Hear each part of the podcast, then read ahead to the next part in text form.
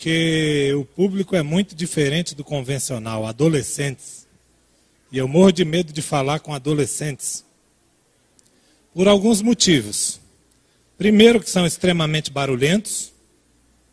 Eu tenho um trauma que eu carrego da sala de aula, que é de falar com pessoas falando junto comigo. É um trauma terrível. E adolescente geralmente é muito barulhento. Então, quando eu vou falar para adolescente e é fora do contexto de sala de aula, digo isso porque se nós estivéssemos na sala eu estaria mais à vontade. Primeiro, que eu estaria mais tranquilo, a vestimenta mais leve. Segundo, que provavelmente pela idade da maioria, eu deduzo que vocês estão aí no primeiro ano do ensino médio, 15 anos, 14. E eu lecionaria física para vocês. Então, nessa altura do campeonato, a gente estaria vendo energia potencial elástica, energia potencial gravitacional, energia cinética, lançamento vertical, lançamento oblíquo, queda livre, dinâmica impulsiva e coisas desse tipo. Então, eu fico mais à vontade para falar na sala de aula. Aqui não. Aqui é um templo do Senhor bando de adolescentes olhando para minha cara, esperando que eu dê para eles alguma coisa, barulhentos como sempre. Então, para mim, esse retorno tem sido um pouco tenso, um pouco nervoso. Mas nós vamos, com auxílio do Senhor, eu vou orar silenciosamente. Eu peço que a todos que estão aqui na igreja, que durante os minutos que eu oro aqui da frente, você ore aí com de forma silenciosa também. E aqueles que estão em casa, mantenham-se em atitude de reverência, para que nós possamos novamente invocar a presença de Deus para este local e para que Ele possa é, nortear a nossa reflexão que faremos aqui hoje sobre relacionamento com Deus, relacionamento com Jesus. Vou orar aqui. Por gentileza, enquanto eu oro, vocês silenciem-se e orem também a Deus.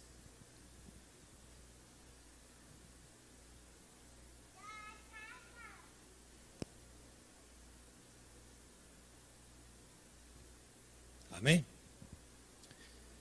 Queridos, falar em relacionamento é algo complicado. Por que, que é complicado falar em relacionamento? Porque o relacionamento ele tem diversas vertentes, diversas faces. E geralmente, quando se fala em relacionamento, para adolescente é mais difícil ainda, porque adolescente é teimoso. Outro dia eu estava parando para observar algumas coisas e eu estava preocupado, será que quando eu era adolescente eu também era tão teimoso quanto os adolescentes de hoje?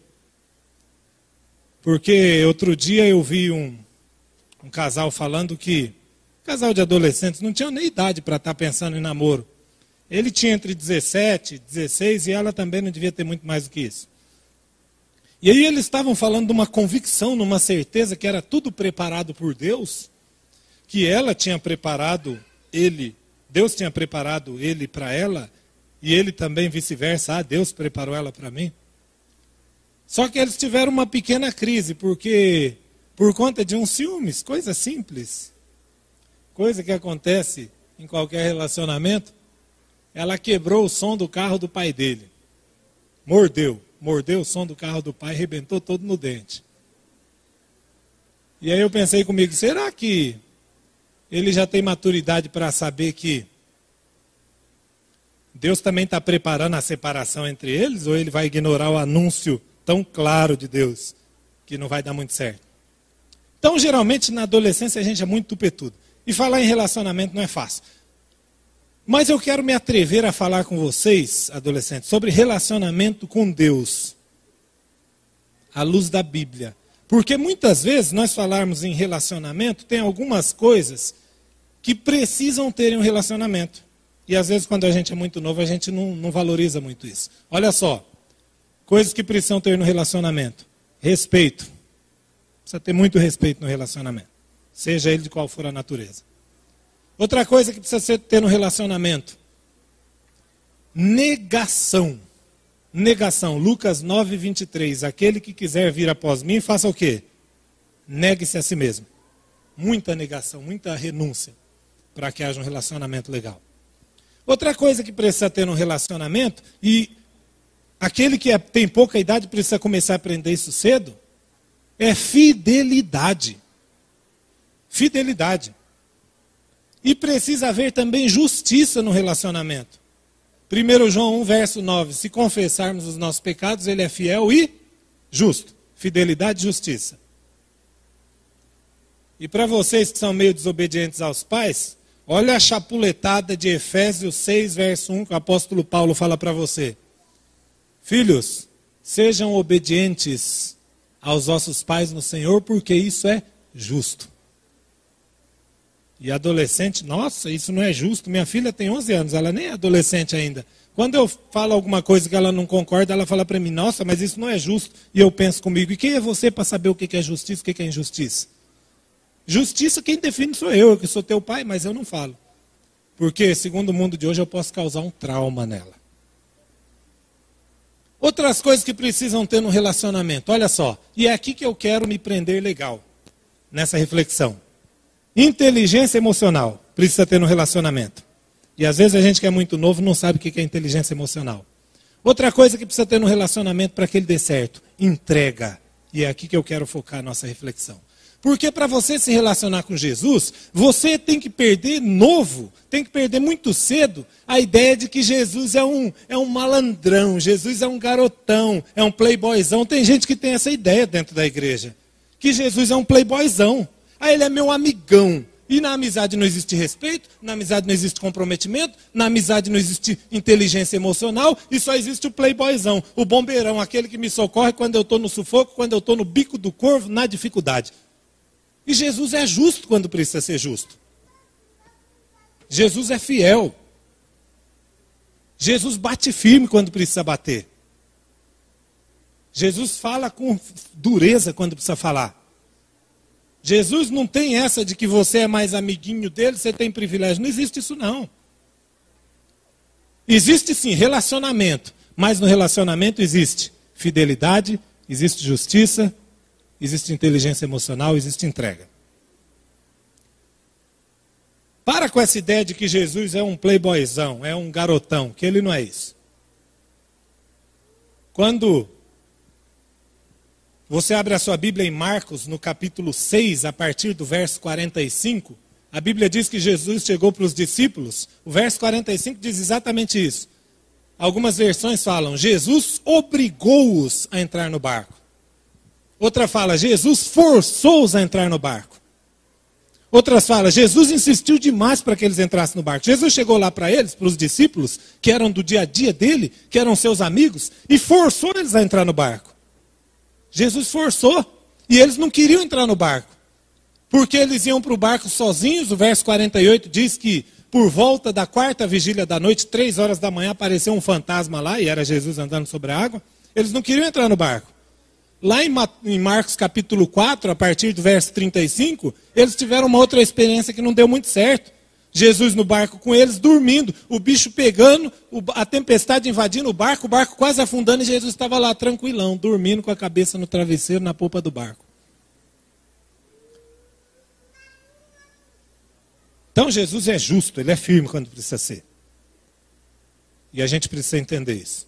E nessa noite, para não me delongar muito, eu quero falar rapidinho de relacionamento, baseado nessas duas palavrinhas, nessas, dois, nessas duas características que a gente precisa ter para se relacionar bem com todas as pessoas e principalmente com Deus. Inteligência emocional, entrega. Abre a tua Bíblia. Quem tem a Bíblia aí? Deixa eu ver as mãos. Os adolescentes que estão conversando comigo aqui, os que estão em silêncio, quem está em casa eu não vou conseguir ver, evidentemente. Quem tem a Bíblia? Levanta a mão aí, mesmo que seja no celular. O celular está tudo em modo Bíblia. Glória a Deus. Abre aí em 2 Reis, capítulo 4. Eu quero ver se você tem paciência. Eu vou ficar aqui enquanto a gente lê. Eu vou ficar com um olho na Bíblia e um olho em você. E eu quero ver se você vai aguentar ler 40 versos do capítulo 4 comigo. Vamos ver. 35 versos. Vamos ver se você vai aguentar ler comigo o capítulo 4 do livro de 2 Reis. Olha lá, ó. Silêncio tumular dentro da igreja. Todo mundo focado na Bíblia. Vamos começar a leitura, ó. Segundo Reis, capítulo 4. Ora, uma dentre as mulheres dos filhos dos profetas chamou a Eliseu, dizendo: Meu marido, teu servo, morreu. E tu sabes que o teu servo temia ao Senhor. Agora acaba de chegar o credor para levar-me os meus dois filhos para serem escravos. Perguntou-lhe Eliseu: Que te hei de fazer? Dize-me o que tens em casa. E ela disse: Tua serva não tem nada em casa, senão uma botija de azeite. E ele lhe disse: Vai pede emprestado vasilhas a todos os teus vizinhos, vasilhas vazias, não poucas, muitas vasilhas. Depois entra, fecha a porta sobre ti e sobre teus filhos, deita azeite em todas essas vasilhas e põe a parte a que estiver cheia. Então ela se apartou dele. Depois, fechada a porta sobre si e sobre seus filhos, estes lhe chegavam as vasilhas e ela as enchia. Cheias que foram as vasilhas, disse seu filho: Chega-me ainda uma vasilha. Mas ele respondeu: Não há mais vasilha nenhuma. Então o azeite parou. Veio ela, pois, e o fez saber ao homem de Deus. E ele lhe disse: Vai, vende o azeite, paga toda a tua dívida, e tu e os teus filhos vivei do resto. Verso 8. Deixa eu ver se ainda estão acompanhando ou estão dormindo. Sucedeu também certo dia que Eliseu foi a Sunem, onde uma mulher rica que o reteve para comer. Essa minha versão aqui, ela não é muito legalzinha, tá? Concordância. Tem algumas versões que são mais claras o texto. E todas as vezes que ela passava por ali, lá se dirigia para se alimentar. E ela disse ao seu marido: Tenho observado que este que passa sempre por nós é um santo homem de Deus. Façamos-lhes, pois, um pequeno quarto sobre o muro e ponhamos-lhe ali uma cama, uma mesa, uma cadeira e um candeeiro e há de ser que quando ele vier a nós se recolherá ali. Sucedeu que um dia ele chegou ali, recolheu-se àquele quarto e se deitou. Então disse ao seu moço Geazi: Chama esta sunamita. Ele a chamou e, ele, e ela se apresentou perante ele. Pois Eliseu havia dito a Geazi: Dize-lhe: Eis que tu nos tens tratado com todo desvelo. Que se há de fazer por ti? Haverá alguma coisa de que se fale por ti ao rei? ou ao chefe do exército? Ao que ela respondera: Eu habito no meio do meu povo, não preciso de nada. Então dissera ele: Que se há de fazer, pois, por ela? E Geazi disse: Ora, ela não tem filho, e seu marido é velho. Pelo que disse ele: Chama-a. E ele a chamou, e ela se pôs à porta. E Eliseu disse: Por esse tempo, no ano próximo, abraçarás um filho. E ela respondeu: Não, meu senhor, homem de Deus, não mintas a tua serva. Mas a mulher concebeu e deu à luz a um filho no tempo determinado do ano seguinte, como Eliseu lhe dissera. Tendo o menino crescido, saiu um dia ter com seu pai, que estava com os segadores. Disse a seu pai: Pai, minha cabeça, minha cabeça. Então ele disse a um moço: Leva o garoto até a sua mãe. Este o tomou e o levou à sua mãe. E o menino esteve sobre os joelhos dela até o meio-dia. E então morreu. Todo mundo conhece essa história, sim ou não? Todo mundo conhece essa história? O que, que aconteceu na sequência? Ela foi até o profeta. Só que tem alguns detalhes interessantíssimos aqui, eu vou continuar lendo. Adolescente tem ânimo, né? Jovem tem ânimo, então vamos para a leitura da Bíblia. Talvez, estou supondo, tem alguns aqui que nunca leram tanto verso da Bíblia na sequência de uma vez só, estou supondo.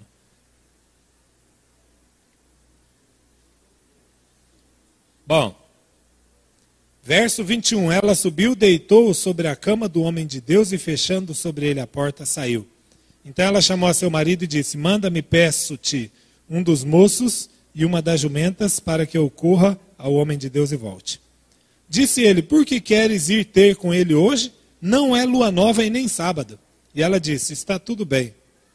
Então ele fez abaldar a jumenta e disse ao seu moço: Guia e anda, e não me detenhas no caminhar, senão quando eu te disser. Partiu, pois, e foi ter com o homem de Deus, ao Monte Carmelo. E sucedeu que, vendo-a de longe, Eliseu disse a Geazi, seu moço: Eis aí a sunamita, corre-lhe ao encontro e pergunta se está tudo bem com ela, com seu marido e com seu filho. E quando Geazi perguntou, ela lhe disse: Vai tudo bem. Chegando ele ao monte, a presença do homem de Deus apegou-se-lhe aos pés. Chegou-se Geazi para retirar, porém o homem de Deus lhe disse: Deixa, porque a sua alma está em amargura e o Senhor não me revelou, ele me encobriu e não me manifestou. Então disse ela: Pedi eu ao meu senhor algum filho? Não, disse eu, não me enganes. Ao que ele disse a Geazi: Cinge os teus lombos, toma o meu cajado na mão e vai. Se encontrares alguém, não o saúdes, e se alguém te saudar, não lhe responda, e põe sobre o rosto da criança o meu cajado. A mãe do menino, porém, disse: Vive o Senhor e vive a tua alma, que não hei de te deixar. Então ele se levantou e a seguiu. Geazi foi adiante deles e pôs o bordão sobre o rosto do menino. Porém, não havia nele voz nem sentidos. Pelo que voltou a encontrar-se com Eliseu e o informou, dizendo: O menino não despertou. Quando Eliseu chegou à casa, eis que o menino jazia morto sobre a sua cama. Eu vou parar por aqui no verso 32, 31 ou 32. Queridos, aqui nós encontramos dois tipos de relacionamento que vale demais a pena a gente refletir sobre eles. Primeiro tipo de relacionamento, a Bíblia diz que aquela mulher foi até o profeta e argumentou com o profeta o seguinte: Olha, o meu marido morreu. E ele era fiel. Só que depois que ele morreu, veio o credor aqui, porque ele deixou a família numa situação difícil, gastava muito ou qualquer coisa desse tipo, descontrolado, não geria bem financeiramente a sua família, deixou um rombo ali, deixou um problema. E ela foi diante do profeta e falou: Olha, meu marido morreu, era um servo fiel, eu tenho um problema e eu sei que o senhor pode me ajudar. Nós lemos o texto, respondam para mim. Ela fez alguma coisa de errado? Sim ou não? Aquela mulher fez alguma coisa errada? Sim ou não? Não. Ela tinha um problema real? Sim ou não? Sim. Ela tinha um problema, se dirigiu ao homem de Deus, que era quem poderia solucionar o seu problema, apresentou diante dele o problema, argumentou, e o homem de Deus falou para ela assim: Olha, vai, peça tudo que você tiver aí de vasilha para os seus vizinhos, Pega um pouco de azeite que você tem, vai enchendo lá, depois você vende. Com isso você vai pagar sua dívida e vai sustentar os teus filhos. Olha que coisa interessante. A Bíblia diz que o profeta perguntou para ela: O que é que eu posso fazer por você? Ela explicou a situação. E ele diz: O que é que você tem?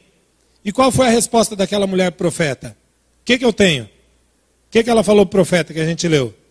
Eu não tenho nada, a não ser um pouco de azeite. Olha só que coisa interessante. Olha que coisa interessante. Primeiro, aquela mulher foi atrás do profeta. Ela foi atrás do homem de Deus. Tudo certo. A gente tem um problema, tem que recorrer a Deus. Aí o profeta perguntou para ela: Você tem alguma coisa? Ela falou para ele: Eu não tenho nada. Sabeis onde é que eu vejo que faltou inteligência emocional para essa mulher? Primeiro, ela não morava de aluguel, ela tinha uma casa.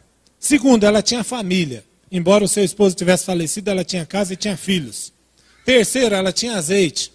Mas sabe o que ela falou, profeta? Eu não tenho nada.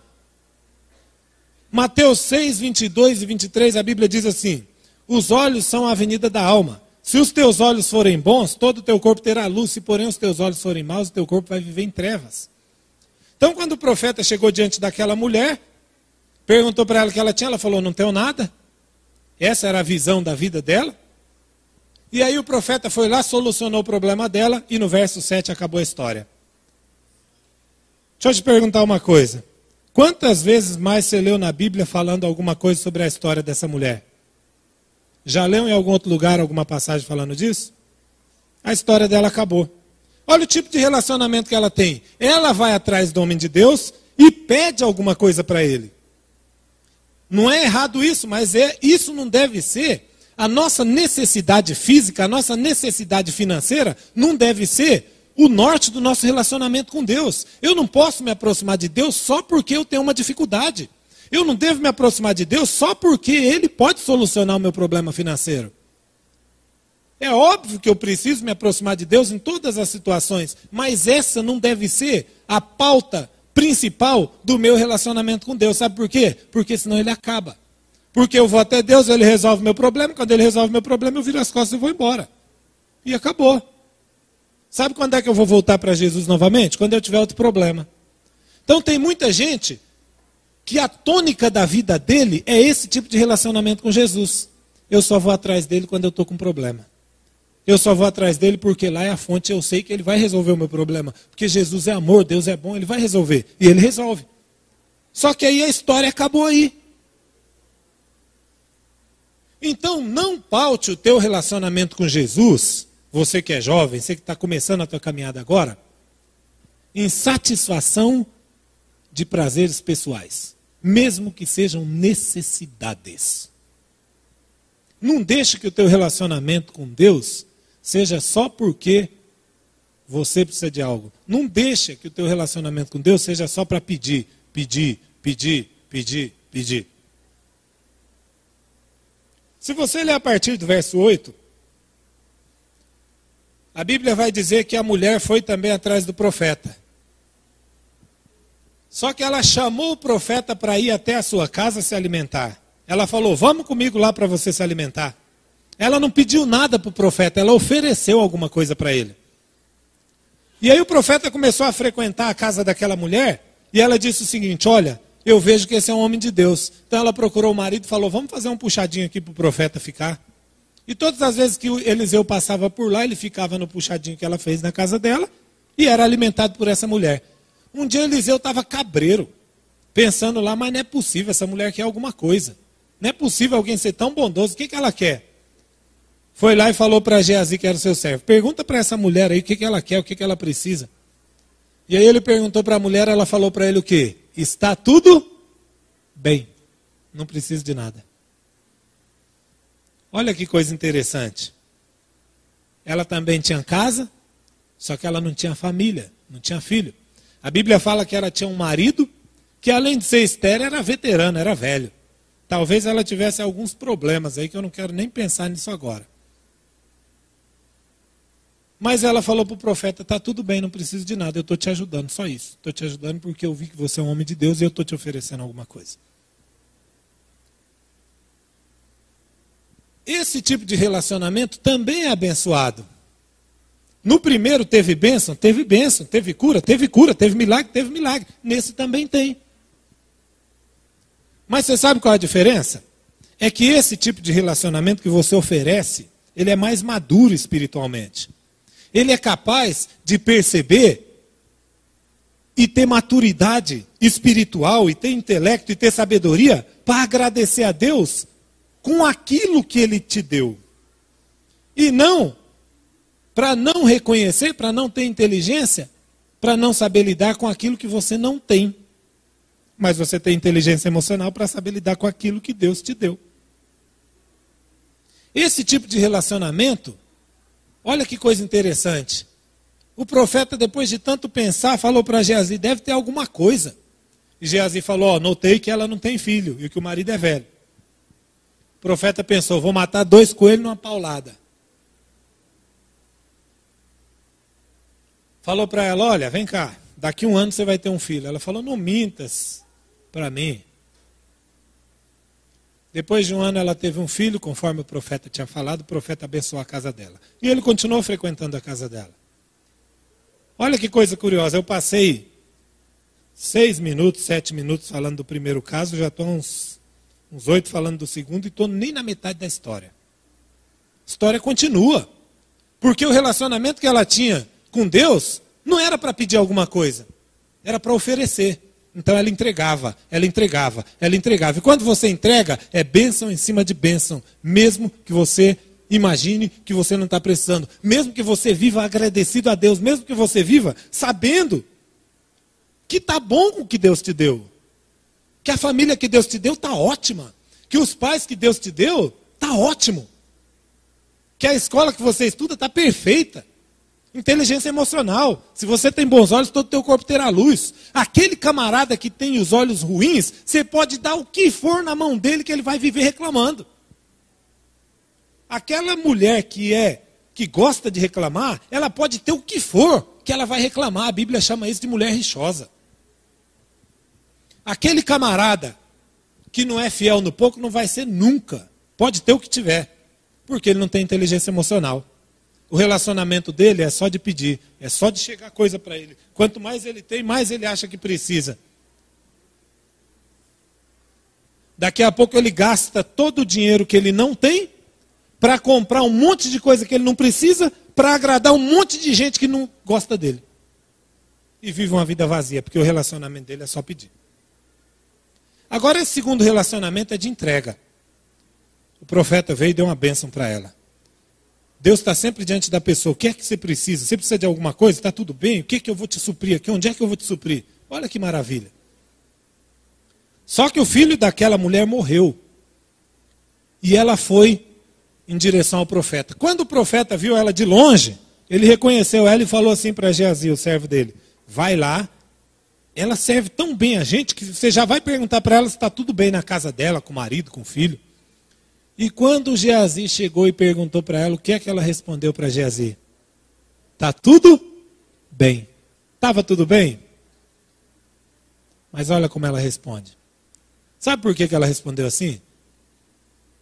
Porque ela não queria falar com aquele que não resolvia o problema, ela queria falar com aquele que podia resolver. Então ela não compartilhou a situação difícil da vida dela com aquele que não resolve nada. Ela estava guardando para falar com aquele que pode resolver. Sabe o que acontece muitas das vezes com a gente? A gente tem uma dificuldade, a gente tem um problema, a gente sai espalhando para todo mundo. Conta para o vizinho, conta para o primo, conta para o tio, para o avô. Pra espalha, faz aquela coisa que a gente quer, uma autocomiseração. Eu quero que todo mundo fique com dó. Olha, coitado, ele tem um problema. Olha, coitadinho, ele tem uma dificuldade. Você não tem inteligência emocional. E você que é garotão novo, você precisa aprender essa coisa. Você precisa aprender essa coisa de inteligência emocional, de entrega, de entrega, de parar de sugar e dar. Porque se você aprender você vai sofrer menos. Você vai ter menos problema. E quando você tiver problema, você vai encarar igual a mulher sinamita. Está com dificuldade? Está tudo certo. E agora eu vou lá na fonte. Quando ela foi naquele que poderia resolver o problema dela de verdade, Eliseu foi lá e resolveu. Deu outro milagre para a vida dela. Perceba que esse tipo de relacionamento onde a entrega, ele não acaba. Ele é duradouro. Ele tem história. Ele não tem fim. Se você pegar a tua Bíblia no livro de 2 Reis terminar de ler quarenta e tantos versos, 44 versos, se eu não estiver enganado, que tem no capítulo, e você pular para o capítulo 8, depois de tanta história, sabe o que a Bíblia fala no 8, verso 1? Que aquela mulher que Eliseu tinha ressuscitado o filho dela, essa mulher, foi avisada pelo profeta de Deus o seguinte: olha, sai fora da tua casa, vai morar em qualquer outro lugar, porque Deus me falou que vai ter sete anos de vaca magra, sete anos de fome. Então você vai, se previne e depois desses sete anos você volta. Olha que coisa linda. O relacionamento dela começou sem interesse nenhum. Ela queria entregar, ela queria oferecer. E agora ela está tendo informação privilegiada direto da glória para ela, para passar por um problema que ela nem sabia que ia passar. Meu querido, A história dela não para por aí. Se você continuar lendo, você vai continuar vendo história. Quando ela foi, passou sete anos e voltou para sua terra, o rei estava ouvindo de Geazi a história dela. E aí, quando ela chegou próximo a eles, o Geazi falou para ela assim: Ó, para o rei, nós estamos falando dela, olha ela aí. Ó.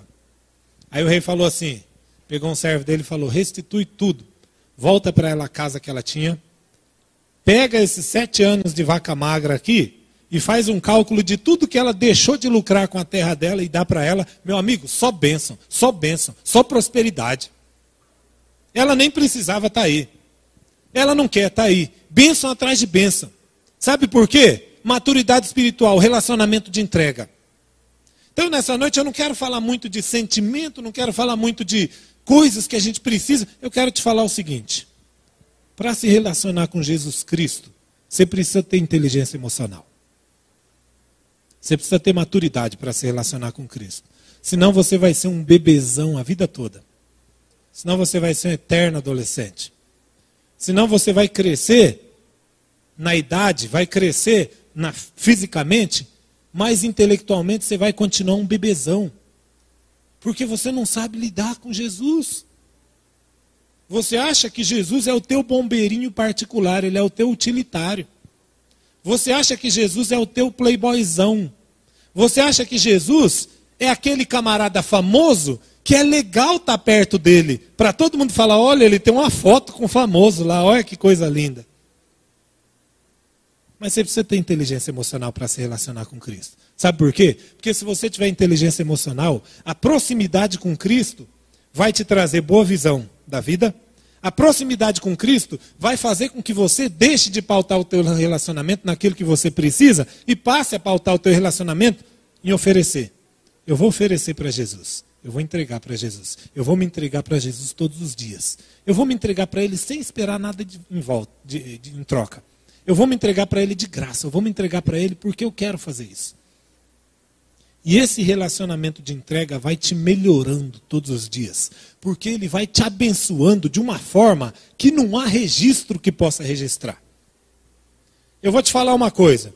Todos nós vivemos no mesmo mundo. Todos nós temos as mesmas características e semelhanças vindas do Criador. Nós temos algumas diferenças, mas de forma geral somos todos semelhantes.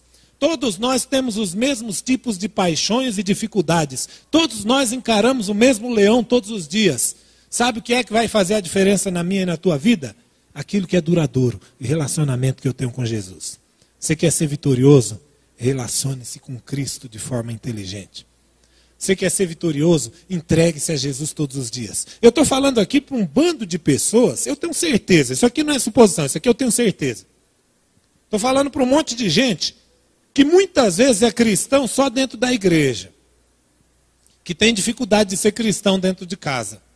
Sabe por quê? Porque vem aqui na igreja para pedir. Aquela mulher sulamita pegou o homem de Deus e levou para a casa dela. Leva Deus para a tua casa. Leva Deus para o teu trabalho. Leva Deus para a tua vida. Leva Deus para que você o alimente. Relacione-se com Jesus de forma que você entregue, não que você espere alguma coisa. Esse tipo de relacionamento vai fazer com que nós sejamos pessoas melhores.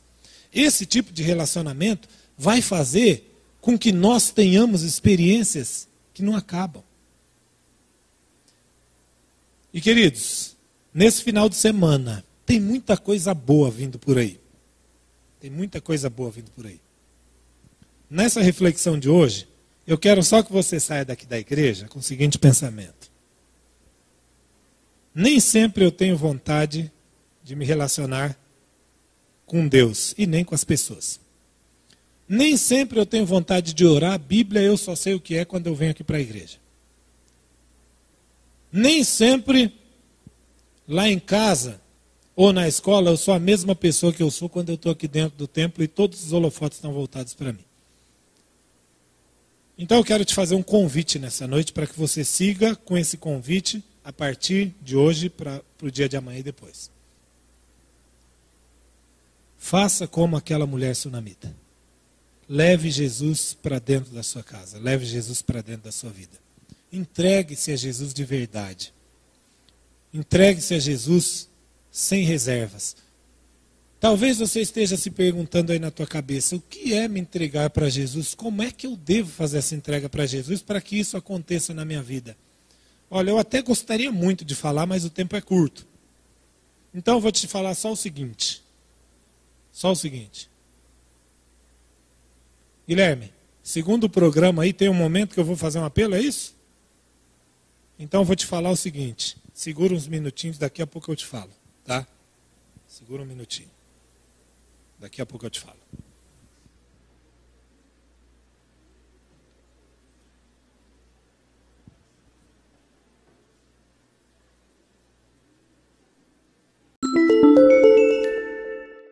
Está em casa, você que está aqui na igreja, principalmente eu quero me dirigir para aqueles que são mais jovens, aqueles que estão cheios de lutas, cheio de dúvidas, de incertezas, de insegurança, cheio de questionamento. Olha para mim que eu vou te falar só o primeiro passo.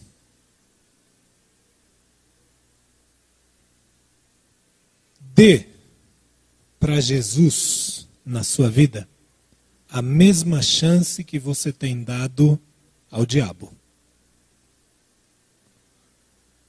Todas as vezes que você levanta de manhã e não faz uma oração para sair de casa ou não pensa por um só momento em Deus, o diabo está ganhando de 1 a 0.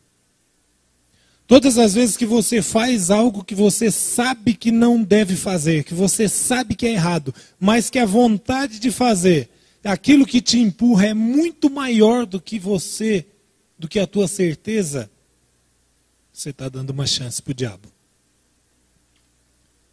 Todas as vezes que você conta uma mentira para se beneficiar, ou para beneficiar alguém, ou por qualquer que seja o motivo, você está dando uma chance para o diabo. O que eu quero te falar nessa noite é o seguinte: dê para Deus a mesma chance que você dá para o diabo. Porque se Deus e o diabo tiverem a mesma chance de trabalhar na tua vida, eu tenho certeza que Deus vai ser vitorioso.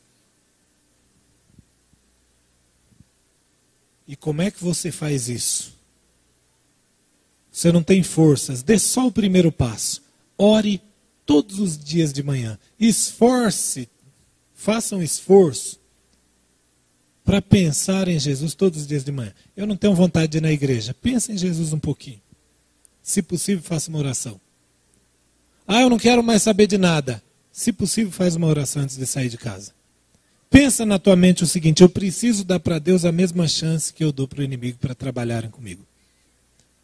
João 15, verso 4, a primeira parte do verso diz: Permaneçam em mim, e eu permanecerei em vocês. O verso 5 diz: Eu sou a videira, e vocês são os ramos. Se alguém permanecer em mim, e eu nele, esse dará fruto, porque sem mim vocês não podem fazer nada. Querido, sem Jesus você não pode ter sequer força para dar o primeiro passo. Sem Jesus você não pode conseguir lutar contra aquilo que te desanima. Portanto, faça o máximo possível, concentre todos os seus esforços para permanecer em Jesus, porque você estando em Jesus, ele estará em você. Então, o primeiro passo que eu quero que você saia daqui nessa noite, eu quero te apelar para fazer um compromisso comigo, com Deus, com a igreja, contigo mesmo, de buscar a Deus todos os dias de manhã. Só isso. Não precisa fazer mais nada. Só faz o compromisso de orar todos os dias ao sair de casa. Que Deus possa te abençoar nessa noite, nesse final de semana e durante a tua vida. Amém. Quero convidar a todos para que reverentemente nos coloquemos de joelhos, aqueles que puderem. Em casa você feche os seus olhos permaneça em atitude de reverência, para que nós possamos orar a Deus. Senhor nosso Deus e Pai que estás nos céus, santificado e honrado seja o teu nome para sempre, ó Deus. Te agradecemos, Senhor, pelo privilégio de podermos retornar à tua casa. Te agradecemos pelo privilégio de podermos novamente nos reunir em teu nome e te agradecemos sobretudo, Senhor, porque através do teu sacrifício ao enviar Cristo para viver neste mundo e morrer a nossa morte, nós temos novamente acesso à salvação. Te agradecemos, Senhor, porque apesar de todas as nossas falhas, apesar de todas as dificuldades que enfrentamos, nós temos sentido a tua mão poderosa atuando em nossas vidas. Te agradecemos, Senhor, porque mesmo sem fé, mesmo incrédulos, mesmo duvidando, o Senhor tem estado à frente de nossas vidas, tem nos protegido, tem nos livrado de todos os males e perigos e tem nos dado forças para continuar a nossa caminhada. Te agradecemos, Senhor, porque o Senhor tem nos livrado em todos os momentos, mesmo quando nós não percebemos. E te agradecemos ainda, ó Pai, porque o Senhor, através da tua presença em nossas vidas, tem nos convencido e tem estado conosco para que nós possamos te buscar enquanto ainda é tempo. Queremos te pedir, Senhor, que nos ajude a dar o primeiro passo. Queremos te pedir, Senhor, que nos ajude a nos aproximar de ti pela fé, para estabelecermos um relacionamento real e duradouro contigo. Queremos te suplicar, Senhor, que perdoe as nossas falhas e que esteja com cada um dos teus filhos neste momento. Nós te pedimos gratos, em nome de Jesus. Amém.